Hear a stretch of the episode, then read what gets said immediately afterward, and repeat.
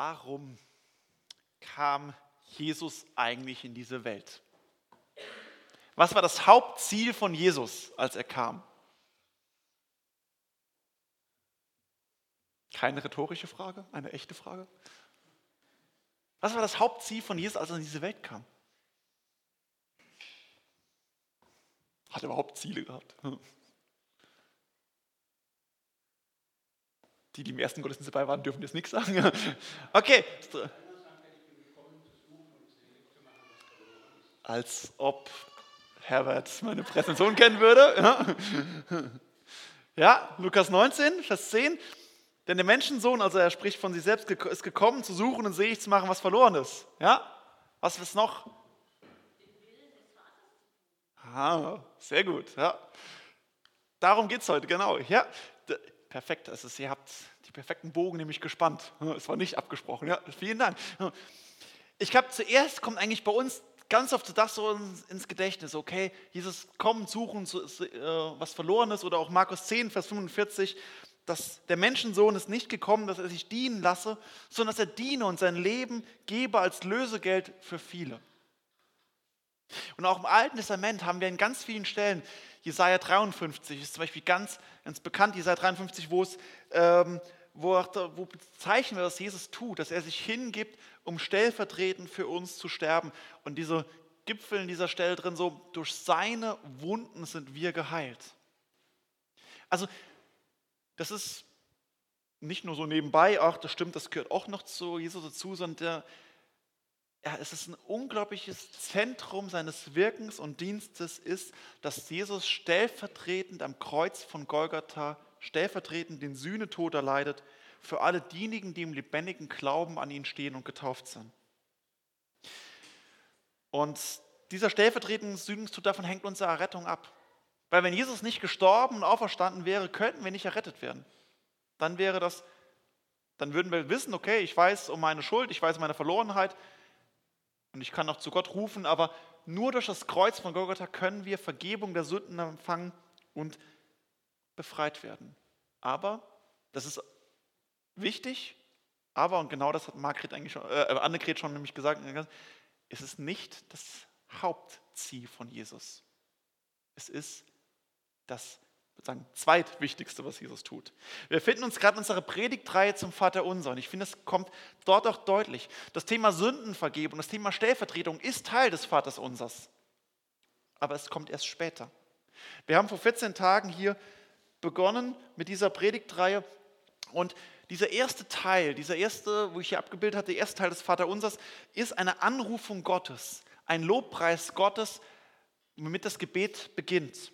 Vater unser im Himmel, geheiligt werde der Name, dein Reich komme, dein Wille geschehe.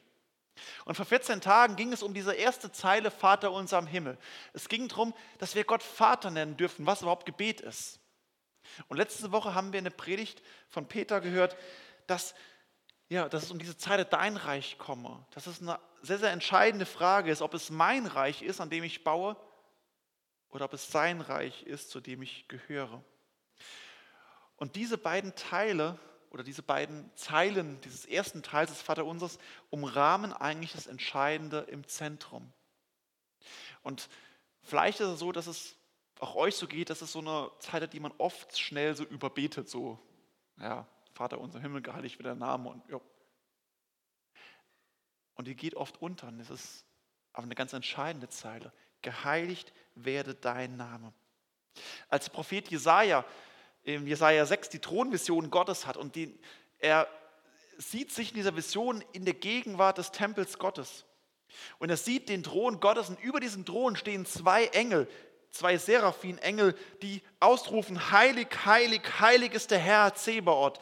Alle Lande sind voll seiner Herrlichkeit. Jesaja 6, Vers 3. Heilig ist der Herr. Und von dieser Heiligkeit soll ausgehen und geht aus die Herrlichkeit Gottes in diese Welt. Wenn wir in unserem Gebet, das Gebet des Herrn an diese Zeile kommen, stimmen wir ein in den Lobgesang der Seraphim Engeln, die über dem Thron Gottes stehen. Und wir stimmen ein in den Lobpreis Gottes, dass die Herrlichkeit Gottes erklingen soll in dieser Welt. Sein Name werde geheiligt. Heilig ist der Herr und seine Herrlichkeit soll alles erfüllen. Und hier merkt man schon, Heiligkeit und Herrlichkeit werden in der Bibel ganz oft als Synonyme verwendet. Weil Gott heilig ist, deswegen ist er auch herrlich und er strahlt seine Herrlichkeit. Und weil seine Herrlichkeit uns begegnet, können wir wissen, er ist der Heilige Gottes. Und das genau, was Annegret gesagt hat, ist das Hauptanliegen im Leben Jesu. Gott zu verherrlichen, Gott die Ehre zu geben. Es geht Gott, es geht Jesus um das, äh, um das Soli Deo Gloria. Alles allein zur Ehre Gottes, wie es der Reformator Johannes Calvin am Ende quasi seiner Dogmatik, seines Glaubenszusammenfassung geschrieben hat. Alles zur Ehre Gottes. Soli Deo Gloria. Alles zur Ehre Gottes. Alles zu seiner Herrlichkeit. Und dass das das wichtigste Anliegen Jesu ist, das zeigt er im zweitwichtigsten Gebet der Bibel. Das wichtigste Gebet der Bibel ist das Vaterunser. Und das zweitwichtigste Gebet der Bibel, gut, da kann man sich drüber streiten, aber aus meiner Sicht ist es Johannes 17, das hohe priesterliche Gebet, wo Jesus betet für seine Jünger und er als hohe Priester für seine Jünger und für die Welt betet. Und ich lese uns die ersten acht Verse aus diesem Gebet vor. Es geht noch weiter, das ganze Kapitel ist davon, aber ich lese uns nur den ersten Teil. Johannes 17, die Verse 1 bis 8. So redete Jesus und hob seine Augen auf zum Himmel und sprach, Vater, die Stunde ist da, verherrliche deinen Sohn, damit der Sohn dich verherrliche. Denn du hast ihm Macht gegeben über alle Menschen, damit er das ewige Leben geben alle, die, die du ihm gegeben hast. Das ist aber das ewige Leben, dass sie dich, der du allein wahrer Gott bist, den du, den du gesandt hast, Jesus Christus, erkennen. Ich habe dich verherrlicht auf Erden und das Werk vollendet, das du mir gegeben hast, damit ich es tue. Und nun, Vater, verherrliche du mich bei dir mit der Herrlichkeit, die ich bei dir hatte, ehe die Welt war. Ich habe deinen Namen den Menschen offenbart, die du mir aus der Welt gegeben hast. Sie waren dein und du hast sie mir gegeben und sie haben dein Wort bewahrt. Nun wissen sie alles, was du mir gegeben hast, was du mir gegeben hast, von dir kommt. Denn die Worte, die du mir gegeben hast, habe ich ihnen gegeben. Und sie haben sie angenommen und wahrhaftig erkannt, dass ich von dir ausgegangen bin. Und sie glauben, dass du mich gesandt hast. Jesus betet. Diese Feststellung ist jetzt keine spektakuläre Erkenntnis. Jesus betet immer wieder im Neuen Testament. Aber wenn wir darüber nachdenken, ist es doch irgendwie spektakulär, weil er ist der lebendige Gott, der sich immer zurückzieht und das Gebet sucht, die Stille sucht. Das Besondere hier ist, wenn man sich bewusst macht, wann Jesus dieses Gebet spricht. Der Vorteil ist, haben jetzt alle, die ihre Bibel dabei haben, wozu ich euch immer einlade, und dann könnt ihr nämlich sehen, was davor und was danach steht.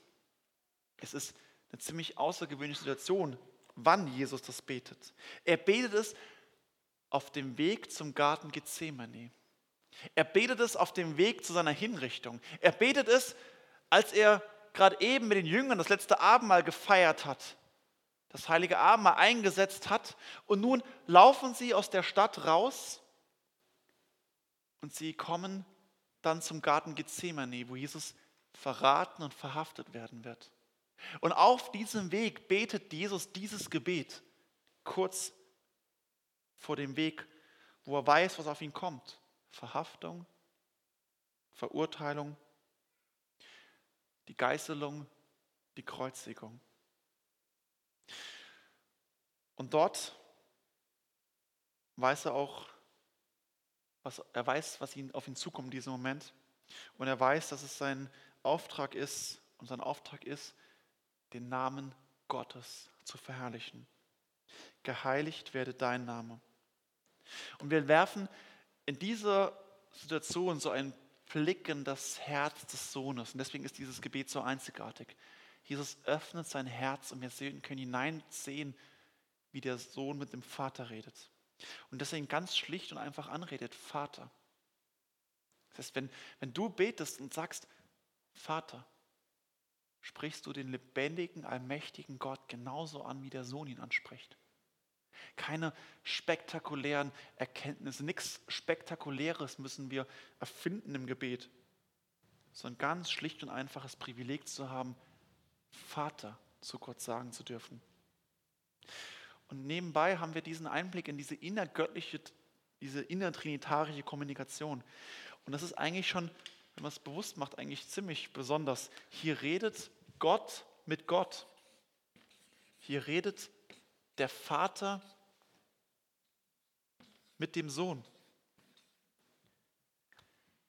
Wir haben einen Gott, aber es sind verschiedene Personen, drei Personen in Gott. Sie sind eins und doch unterschieden, weil wenn es, sonst könnten sie nicht miteinander reden. Es ist der Vater, der mit dem Sohn redet, der Sohn mit dem Vater. Eine innergöttliche Kommunikation, die zwischen Gott stattfindet. Und zweimal betont Jesus hier explizit und mehrfach implizit, was sein Hauptanliegen, Hauptauftrag ist. In Vers 1, damit der Sohn dich verherrliche. Und in Vers 4, ich habe dich verherrlicht auf Erden. Sein Hauptanliegen ist also nicht, sich selbst Namen zu machen. Jesus will nicht sich selbst groß machen. Er will nicht möglichst viele Jünger sammeln. Er will nicht, dass er von der ganzen Stadt gefeiert wird, von ganz Israel und von der ganzen Welt bekannt wird. Jesus versucht nicht möglichst viele gute Taten zu verbringen und möglichst viele Menschen zu heilen. Nein, sein Hauptanliegen ist es, den Vater zu verherrlichen, Gott groß zu machen, ihm die Ehre zu geben. Das ist sein Hauptanliegen. Auch nicht mal das Hauptanliegen, uns zu retten. Das ist absolut wesentlicher Bestandteil. Aber das Hauptanliegen ist es, ihn zu verherrlichen, ihn, den Vater. Und er macht das nicht, wie man es im Judentum vielleicht zu seiner Zeit gemacht hätte, indem er viele Opfer bringt. Und er verherrlicht, er betet den Vater auch nicht an, wie es vielleicht bei uns üblich wäre, wenn man sagt, ich mache viel Lobpreismusik. Das war im Judentum waren es die Opfer, bei uns könnte man vielleicht sagen, gut, ich bete Gott vor allem dadurch an, indem ich ihn Lieder singe. Nein, was er macht, ist viel schlichter. Die Verherrlichung, sagt er, geht hauptsächlich über den Gehorsam. Er betet Gott an, indem er ihn gehorsam ist. Er sagt hier in Vers 4, ich habe dich verherrlicht auf Erden und das Werk vollendet, das du mir gegeben hast, damit ich es tue. Gehorsam ist der Haupt, der primäre Weg der Verherrlichung Gottes. Deswegen sagt Paulus im großen Christus-Hymnus Philippa 2, wo er auch schreibt, Jesus war gehorsam bis zum Tod, ja zum Tod am Kreuz. Die Gehorsamkeit ist das Element der Verherrlichung Gottes. Und auch im Alten Testament mahnen die Propheten immer wieder, dass Gott nicht viel Anbetung, nicht viele Gottesdienste, nicht viele Opfer haben will. Er will vor allem ein gehorsames Herz. Dann sage ich nicht, dass Opfer, Gehorsam, äh, dass Opfer, Anbetung und Gottesdienste falsch sind. Aber die Propheten geben Alten Testament immer wieder sagen, das wird alles hohl und leer, wenn ihr nicht gehorsam seid. Und das prangern die Propheten ziemlich heftig an, sagt, ihr feiert große Gottesdienste und ihr bringt viele, viele Opfer. Aber ihr seid nicht gehorsam. Und an einer Stelle meint es, schreit Gott und sagt, eure dass eure Gottesdienste und eure Opfer sogar zur Sünde werden, weil ihr meint, mir nicht gehorsam sein zu müssen. Also, das heißt, Anbetung, Gottesdienst ist absolut wichtig, aber nur, wenn es aus dem Gehorsam gegenüber Gott herauskommt. Gottes Dienst, Gott dienen, besteht vor allem im Forschen nach dem Willen Gottes. Was will Gott eigentlich? Zu erkennen, was ist Gottes Wille und danach zu leben, danach sich auszustrecken. In erster Linie das Forschen nach dem Willen Gottes in der Heiligen Schrift und dann das Gehorsam in meinem Leben umzusetzen. Gehorsamkeit fällt schwer. Ich habe zwei Jungs im Alter von sieben Monate und zwei Jahren und sieben Monate. Und daran merke ich selbst, dass Gehorsamkeit Kindern schwerfällt. Ähm, Elia ist gerade so in einem Alter, wo er seinen Willen, also gut, Boas hat auch schon seinen Willen, aber Elia weiß ganz genau, dass er seinen Willen hat, auch wenn Mama und Papa Nein sagen. Wenn er irgendwas macht und wir sagen zu ihm, Elia, nein, und er dreht sich rum, grinst und macht es trotzdem. Er weiß ganz genau, Boas checkt es nicht immer so ganz, aber Elia weiß ganz genau, was er tun darf und was er nicht tun darf. Und er macht es trotzdem, dass er nicht gehorsam ist. Und ähnlich geht es vermutlich Gott genauso mit mir. Dass Gott mir sagt, Martin, mach das.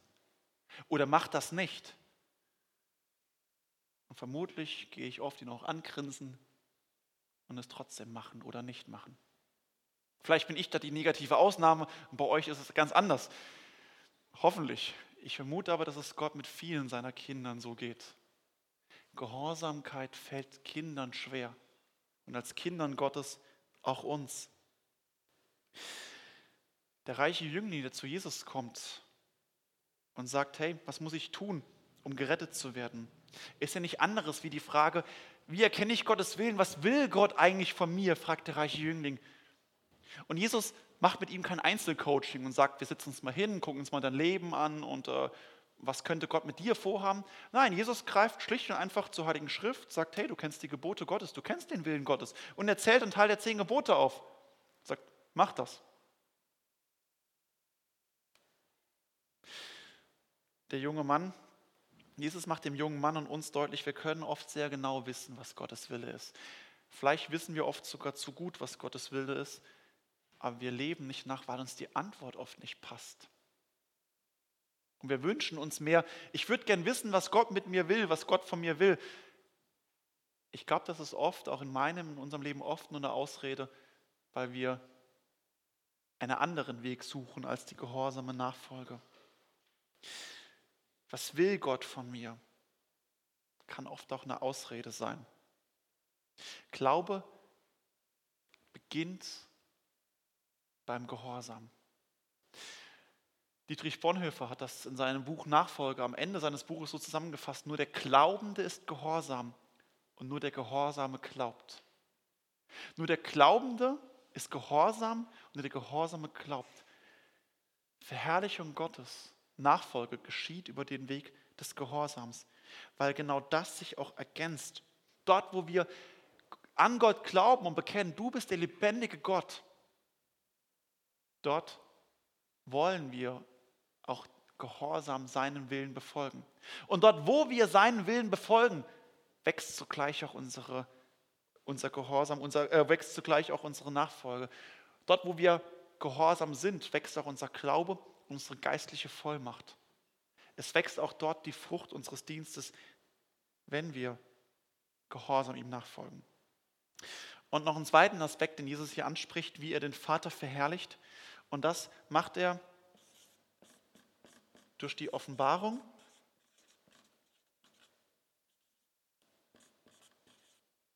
Ja, genau, doch. Durch die Offenbarung des Namens Gottes. Er sagt es hier in Vers 6, ich habe deinen Namen den Menschen offenbart, die du mir aus der Welt gegeben hast. Jesus verherrlicht also den Vater dadurch, dass er seinen Namen offenbart, dass wir in Beziehung mit ihm treten können, dass wir ihn ansprechen können und durch den lebendigen Glauben und die Taufe zu seinen Kindern werden. Und auch das merken wir, das ist ein biblisches Prinzip im Alten Testament. Mose wird angesprochen von Gott berufen durch den brennenden Dornbusch. Und im brennenden Dornbusch offenbart Gott seinen Namen sich selbst und es beginnt die Erlösungs-, die Rettungsgeschichte des Volkes Israel aus der Sklaverei. Und dieses Grundprinzip ist bis heute immer gleich, wie es durch die Bibel durch. Rettung, deine persönliche Errettung, Erlösungsgeschichte beginnt, wo sich Gott dir offenbart, wo Gott seinen Namen sich dir offenbart und du erkennen kannst, wer Gott ist. Weil wenn du weißt, wer Gott ist, und seiner Gegenwart, so wie es Jesaja tut, auch merkst, eigentlich gehöre ich hier nicht hin. Merkst du, wie du auf einen Retter angewiesen bist. Und dann begegnet dir dieser Gott, der sich dir offenbart, auch als Retter und sagt, ich möchte dich erretten. Und Deswegen ist dieses Geheimnis der Nachfolge ganz eng verbunden mit der Offenbarung des Namens Gottes. Und deswegen im ersten Gottesdienst wurde, wurde heute Aaron Kresslin, der Sohn von Jonas und Hannah, getauft. Und deswegen für die, die von euch getauft sind bereits, ihr wurdet getauft auf den Namen des Vaters, des Sohnes und des Heiligen Geistes. Deswegen werden wir auch getauft auf seinen Namen, weil der Sohn den Namen des Vaters offenbart hat. Wir werden getauft auf seinen Namen. Und wenn du Christ bist, nicht so bezeichnest, gehst du das, diese Selbstbezeichnung sagen, ich bin Christ. Das heißt, der Name Gottes, der Name des Sohnes Gottes wird zu deiner Identität, zu deiner Inbegriff, deiner Selbstbezeichnung. Ich bin Christ. Sein Name wird meine Identität. Offenbarung des Namens Gottes. Und auch Petrus und Johannes, die, die Apostel, gehen in Apostel 4, Vers 12 sich vor den Rat, Hohen Rat stellen und sagen, in keinem anderen ist das Heil, auch ist kein anderer Name unter dem Himmel den Menschen gegeben, da stehen wir sollen selig werden. Wenn du glaubst und getauft bist und stolz diesen Namen trägst, dann verherrlichst du damit Gott, den lebendigen Gott, und gibst ihm die Ehre. Das Besondere an diesem Gebet ist, dass es aber nicht nur einseitig verläuft, sondern es noch eine zweite Linie hier hat, nämlich die Verherrlichung des Sohnes Gottes. Und wir lesen das ganz am Anfang in Vers 1, dass Jesus sagt, Vater, die Stunde ist da, verherrliche deinen Sohn. Das sollten wir nicht als egoistische Bitte von Jesus äh, lesen, so nach dem Motto, ja, Jesus will unbedingt irgendwie groß werden. Nein, er bittet nicht um Größe und Macht, sondern er bittet um Verherrlichung zum Dienst. Denn er sagt ja, die Stunde ist da.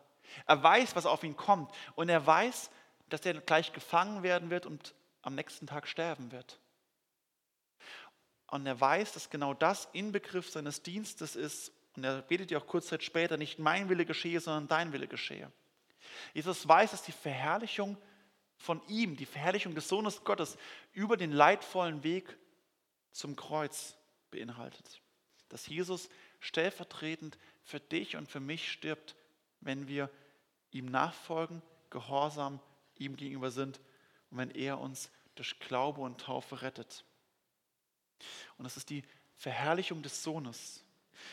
Jesus sagt hier, denn du hast ihm Macht gegeben über alle Menschen, damit er das ewige Leben geben denen, die du ihm gegeben hast. Jesus offenbart den Namen Gottes den Menschen und gerade dadurch werden Menschen gerettet. Und gegenüber seinem Gehorsam, das er tut, oh, fetter Brummer, das Gegenüber zum Gehorsam des Menschen steht, dass der Vater den Sohn dazu befähigt. Es ist das Gegenstück zum Gehorsam, die Befähigung des Sohnes Gottes, die Befähigung zum Leid, die Befähigung zu seinem Kreuzestod, die Befähigung zum Dienst. Gott wächst auch in uns, der Glaube wächst auch in uns, indem wir Schritte tun im Gehorsam. Wenn wir uns herausrufen lassen. Gott befähigt Menschen zu einem gehorsamen Dienst. In unserer Gemeindeumfrage Anfang des Jahres kam raus, dass ein relevanter Anteil unserer Gemeinde auch sagen, sie wünschen sich mehr Glaubensherausforderungen. Wenn du dazu zählst, bei der Umfrage oder auch grundsätzlich sagst, du würdest gerne herausgefordert werden im Glauben, habe ich eine gute Nachricht für dich.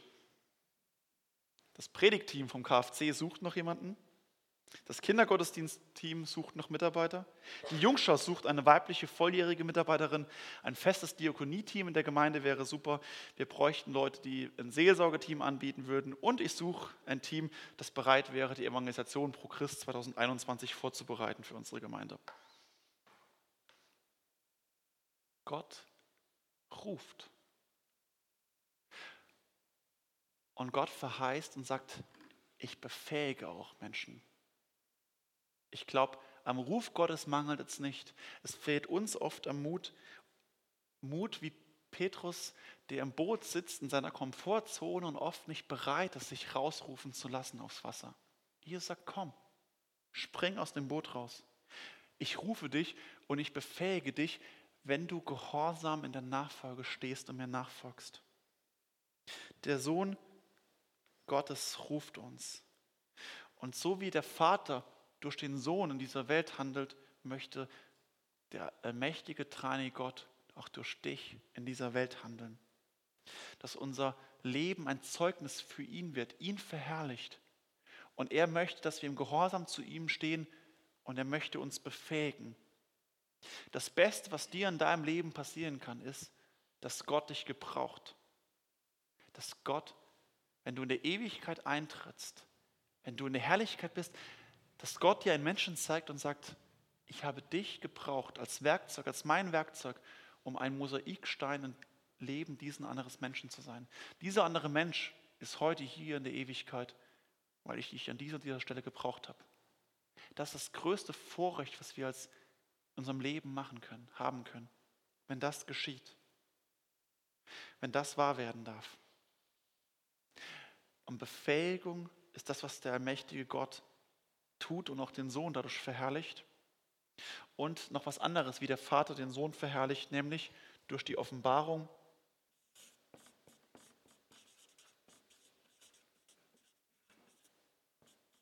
des Wortes. Der Offenbarung des Namens steht die Offenbarung des Wortes gegenüber. Jesus sagt in Vers 8, denn die Worte, die du mir gegeben hast, habe ich ihnen gegeben und sie haben sie angenommen und wahrhaftig erkannt, dass ich von dir ausgegangen bin und sie glauben, dass du mich gesandt hast. Der Sohn Gottes verherrlicht den Vater, indem er seinen Namen offenbart. Und der Vater verherrlicht den Sohn, dass er sein Wort offenbart. Jesus ist das ultimative Wort Gottes. Jesus ist derjenige, der, wie es in Johannes 10, Vers 30 sagt, er und der Vater sind eins. Jesu Geschichte beginnt nämlich nicht mit seiner Geburt. Jesu Geschichte beginnt auch nicht bei der Schöpfung, sondern vor der Schöpfung. Jesus ist kein Geschöpf wie du und ich, sondern Jesus, und das sagt er hier in Vers 5, er existiert, er hatte eine Herrlichkeit bei Gott, ehe die Welt war. Jesus ist selbst ganz Gott und war vor aller Zeit bereits mit dem Vater zusammen. Und wenn Gott diese Welt erschafft, tut er es durch sein Wort. Gott sprach und es geschieht. Gott spricht ein Wort und er schafft diese Welt dadurch. Und dieses Wort, durch das Gott, der Vater, die Welt erschafft, ist der Sohn. Der Sohn ist das Wort Gottes, das ultimative Wort Gottes.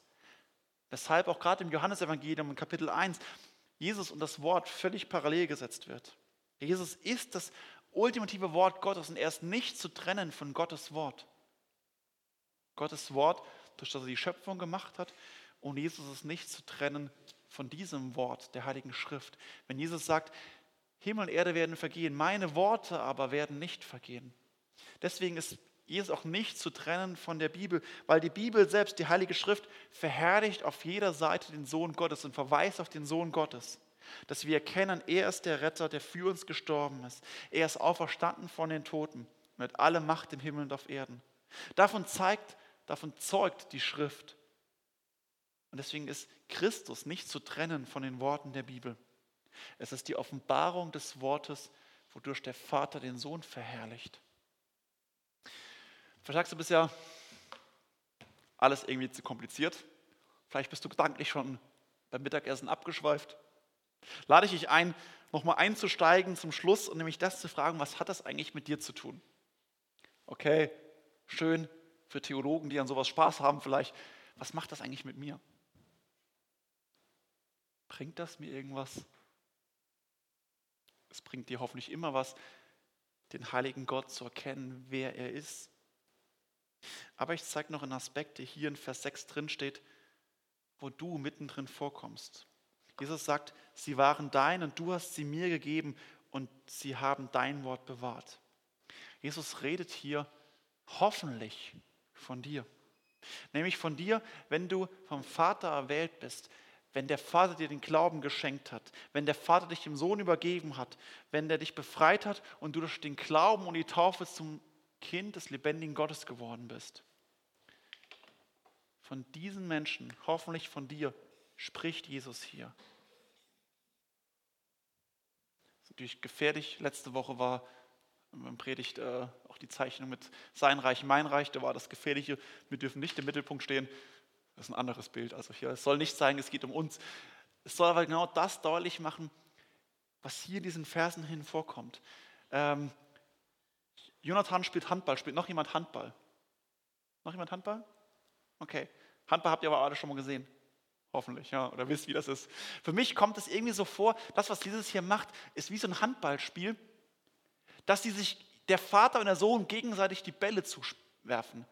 Du, Vater, hast sie gemacht, hast sie mir gegeben, flupp, rübergeworfen. Ich habe sie genommen und habe ihnen deinen Namen offenbart, flupp, rübergeworfen zum Vater. Der Vater offenbart das Wort Gottes, sagt hier, du bist der Retter, wirft den Ball zurück zu Jesus Christus. Jesus fängt ihn wieder und sagt, ja, sie sollen dich verherrlichen, Vater, flupp, zurückgeworfen. Der Vater und der Sohn spielen sich hier die Bälle zu und dieser Ball bist du. Du bist derjenige, der vom Vater und vom Sohn in positiver Weise wie ein Ball hin und her geworfen wird. Nicht als Spielball, aber so im positiven Sinne, Gott, der Vater, spielt sich dich gegenseitig immer wieder zu. Weil es darum geht, dass der Vater und der Sohn verherrlicht werden. Du bist mit hineingenommen in diesen Kreislauf der innergöttlichen Kommunikation, wie sich der Vater und der Sohn gegenseitig verherrlichen. Du bist quasi ein Nebenprodukt der Liebe und der Verherrlichung des lebendigen Gottes gegenseitig. Deswegen ist die Erlösung Jesu für uns ganz entscheidend, weil durch den stellvertretenden Tod werden wir hier mit hineingenommen.